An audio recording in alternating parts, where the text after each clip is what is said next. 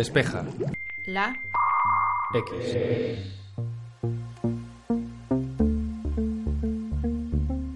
Estados Unidos contra el mundo, el mundo contra Estados Unidos.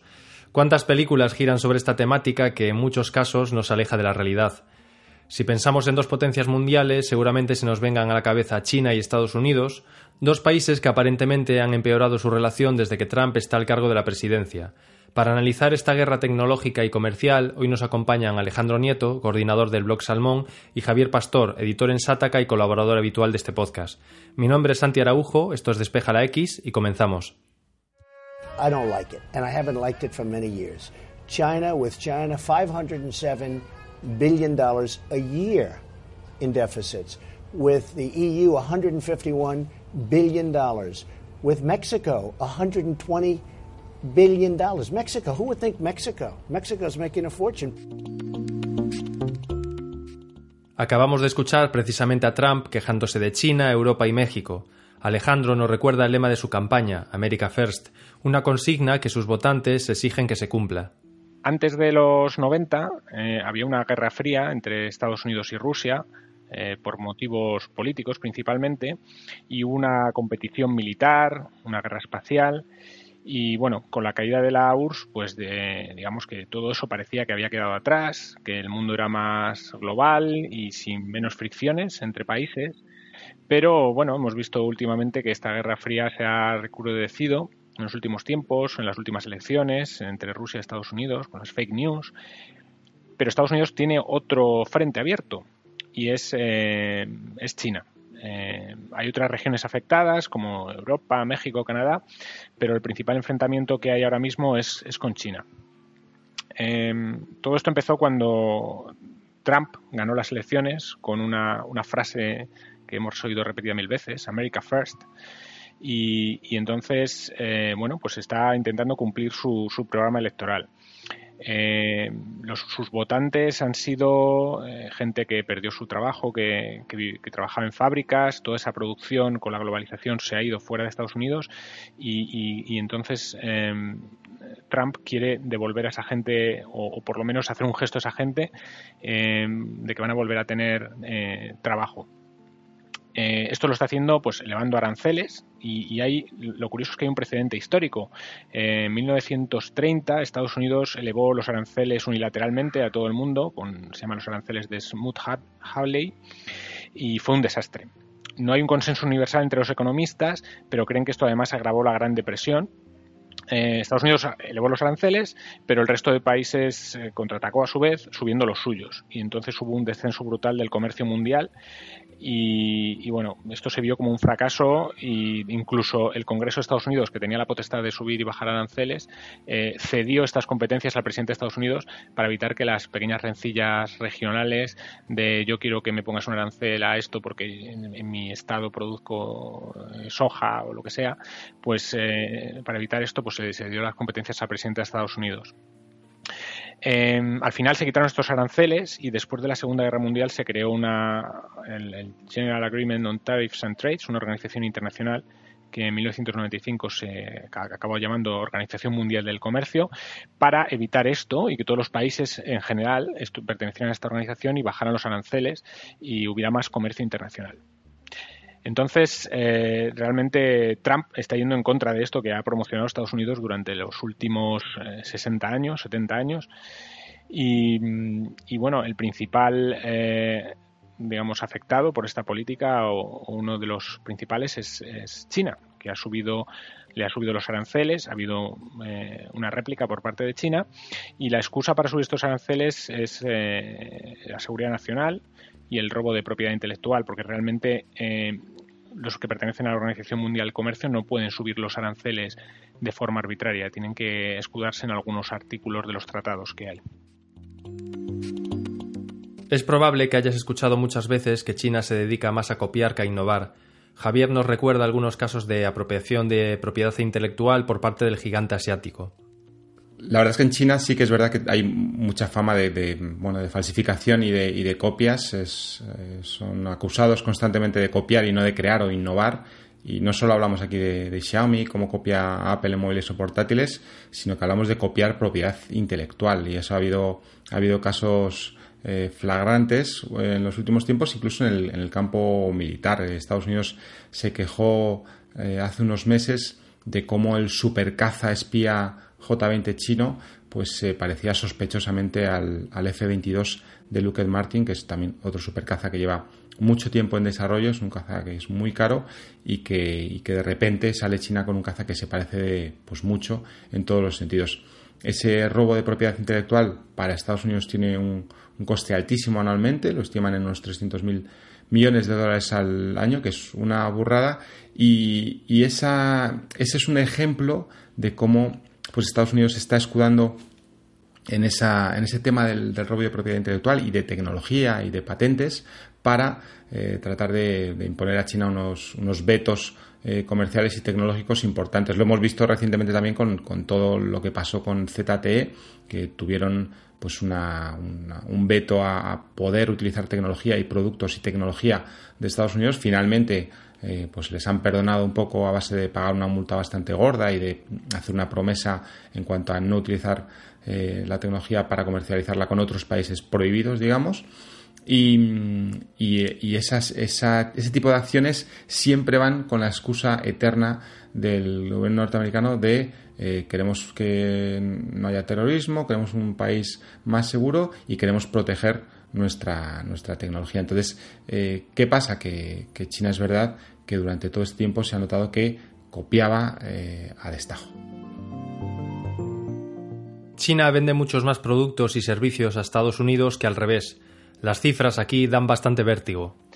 Lo cierto es que Estados Unidos tiene parte de razón. Eh, aparte de bueno, los robos de propiedad intelectual, eh, China usa excusas también, y Estados Unidos está usando excusas de seguridad nacional para protegerse, aunque tenga parte de razón, y China también usa otras excusas, como es el control de sus ciudadanos, eh, para impedir a muchas compañías extranjeras, entre ellas americanas, operar en su país, o si operan en su país, tienen que llegar a acuerdos con, empresas locales eh, para, poder proporcionar los servicios. Esto hace que haya una transferencia al final de tecnología desde, Estados Unidos a, China, forzada por el gobierno chino, y eh, esto hace pues, que Estados Unidos valore esto como, como un gran robo de propiedad intelectual.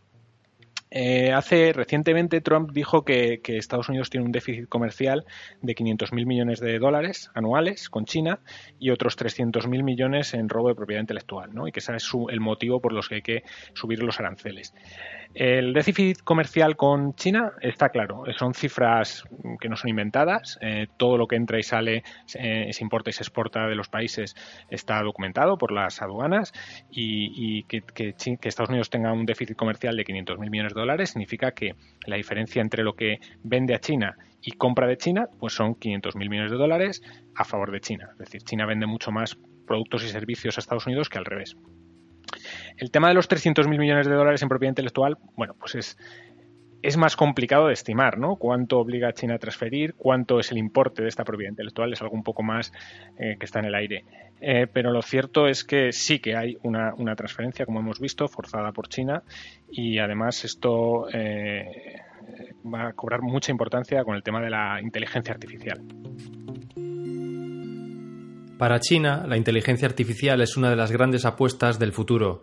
De hecho, tienen un plan marcado para estar a la par con Estados Unidos en 2020.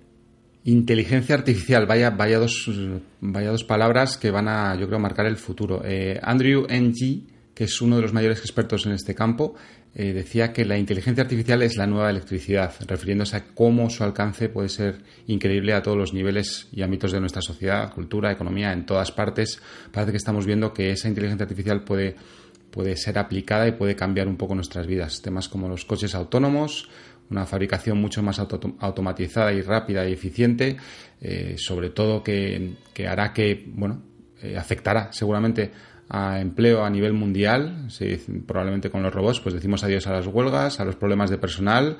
Eh, los robots, señores y señoras, no se ponen malitos ni piden la baja por, por cualquier cosa. Y también hay potenciales avances en, temas como la salud y solución de enfermedades como el cáncer. Entonces, la, la, promesa de inteligencia artificial es brutal.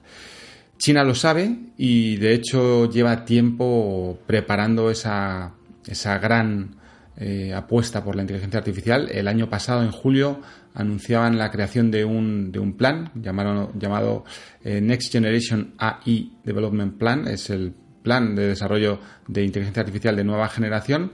Y, en ese plan, que se parecía sospechosamente a uno que había creado un estudioso de Estados Unidos para su gobierno y para las agencias de seguridad nacional, eh, pues hablaban de la hoja de ruta de, ese proyecto de, inteligencia artificial. Decían, 2020 nos ponemos eh, a la par con Estados Unidos en materia de inteligencia artificial, mismos avances, mismo nivel en investigación. 2025 lograr avances clave que les pongan por delante. 2030 dominar el segmento de forma clara. En ese momento, en 2030, estimaban que el valor del negocio de la industria de la inteligencia artificial sería de 150.000 millones de dólares al año, que es una cifra pues también astronómica.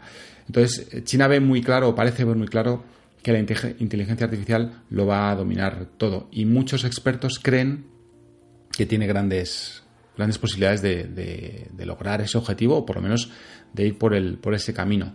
De hecho, algunas, algunos expertos llaman ya a China el centro neurálgico de la, de la IA y expertos como, y personalidades del mundo tecnológico como, como Eric Smith decían que, los chinos que son muy buenos, que hay que tener cuidado porque efectivamente tienen un potencial enorme en, este ámbito.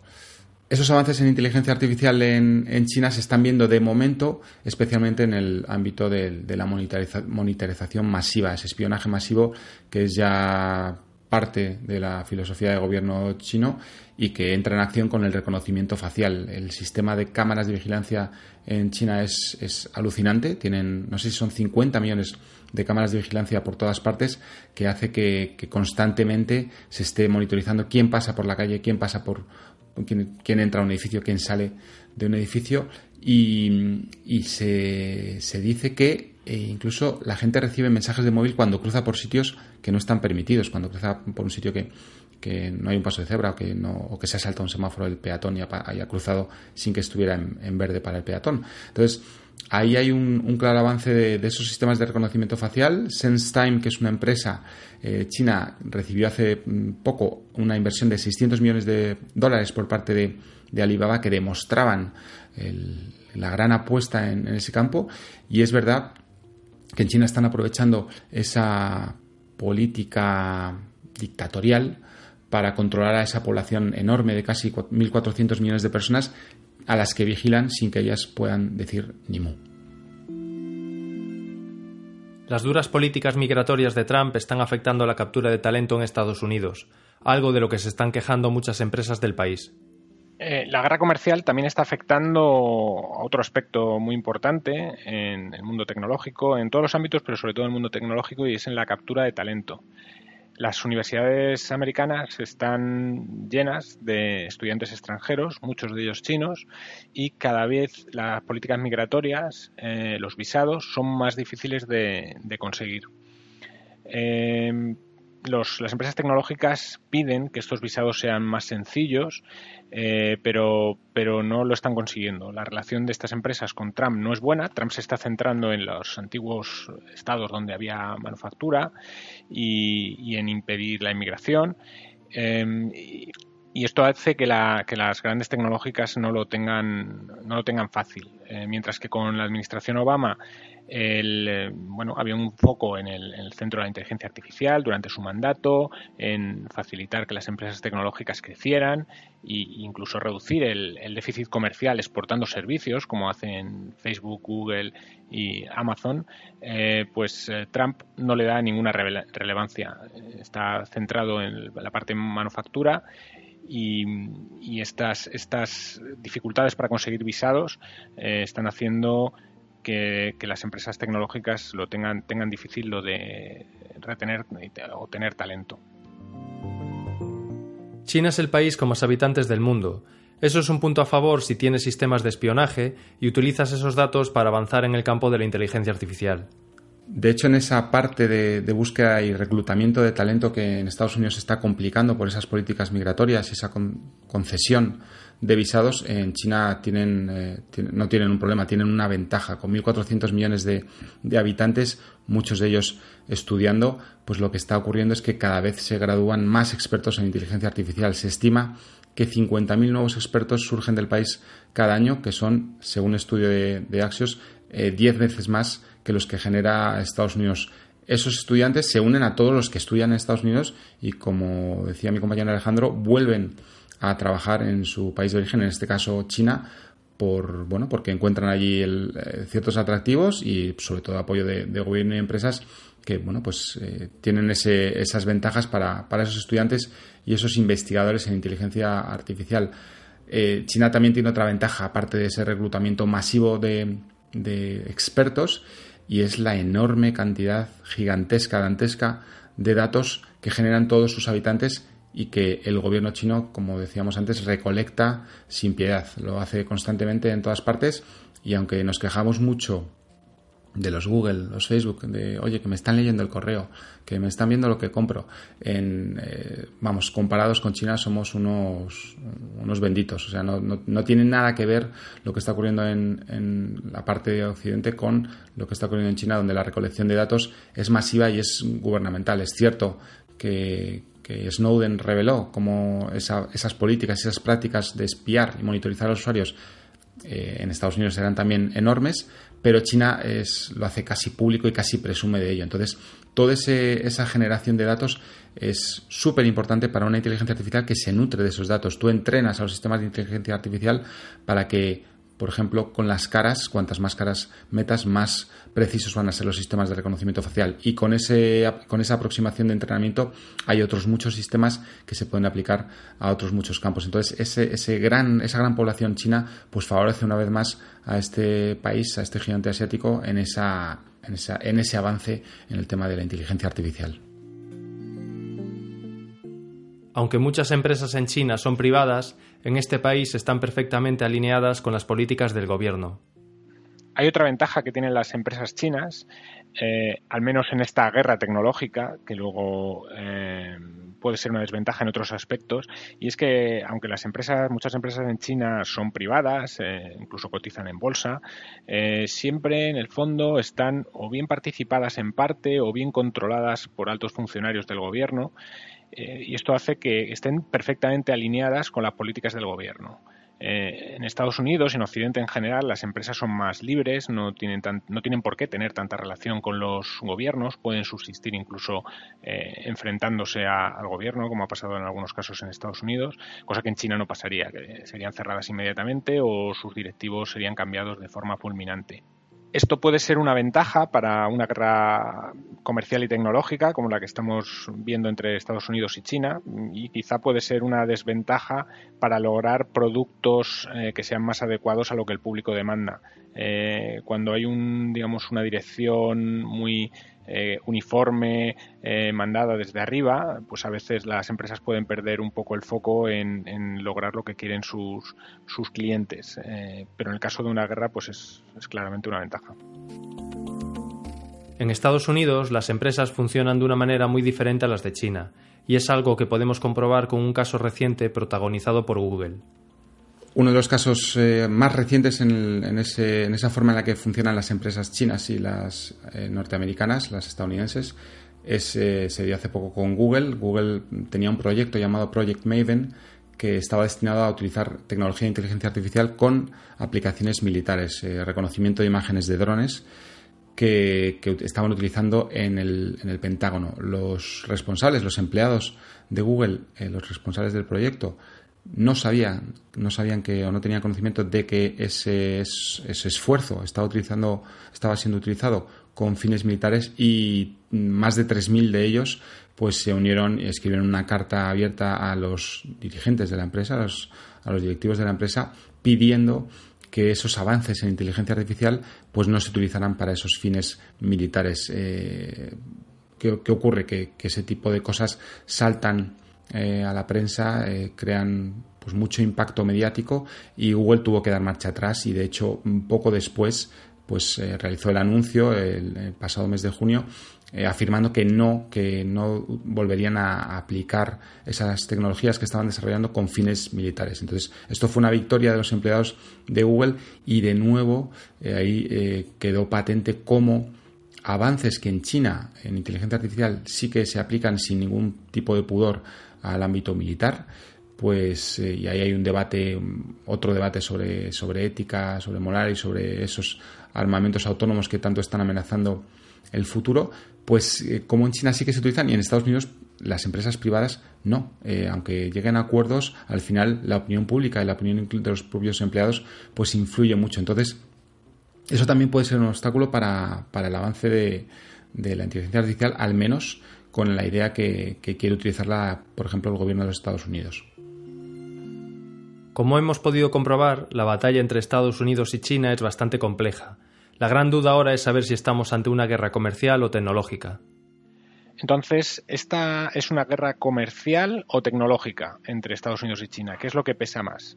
Bueno, ambas cosas son, son reales, hay, hay, ambas, hay ambas patas, pero yo creo que este impulso que le ha dado Trump eh, poniendo aranceles más altos es, es simplemente política. Es decir, yo creo que Trump mm, sabe por qué ha ganado las elecciones y tiene que dar a sus votantes lo que le han pedido y es subir aranceles y fomentar la fabricación, que las fábricas vuelvan a, Estados Unidos y, entonces por eso ha, lanzado esta guerra contra China. Eh, el motivo tecnológico detrás existe, ya estaba ahí, ¿no? Con, Obama había vetos a, Huawei, por ejemplo, para que operara en el país, pero este recrudecimiento es por un motivo político y, de la base de votantes de, Trump. En mi opinión, sí que hay un, trasfondo tecnológico más importante de lo que quizás la mayoría de la gente cree. Es verdad que, evidentemente, Trump no parece bueno, debe ser bastante listo si ha llegado hasta donde está, pero parece bastante simple al menos exteriormente y sí que parece que efectivamente lo único que quiere es, bueno, proteccionismo para todo el mundo empresarial americano y, fortalecer esa industria manufacturera en, Estados Unidos. Pero yo creo que que o él o quien trabaja con él, o el Congreso o el Senado o las agencias de inteligencia ven claro y le estarán diciendo, oye, que el futuro no está en, poner tornillos, el futuro está en dominar la inteligencia artificial. Eh, yo no sé cuánto caso está haciendo de eso, esa es una idea clara de que, de que es un campo que puede realmente marcar el futuro de nuestro mundo.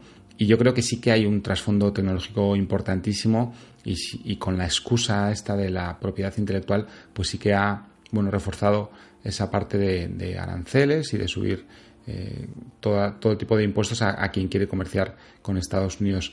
Entonces, bueno, para mí eh, el trasfondo tecnológico es, evidente y es más importante incluso que, que, el comercial, sobre todo a largo plazo. Así que para mí esa guerra es tecnológica y no tanto comercial.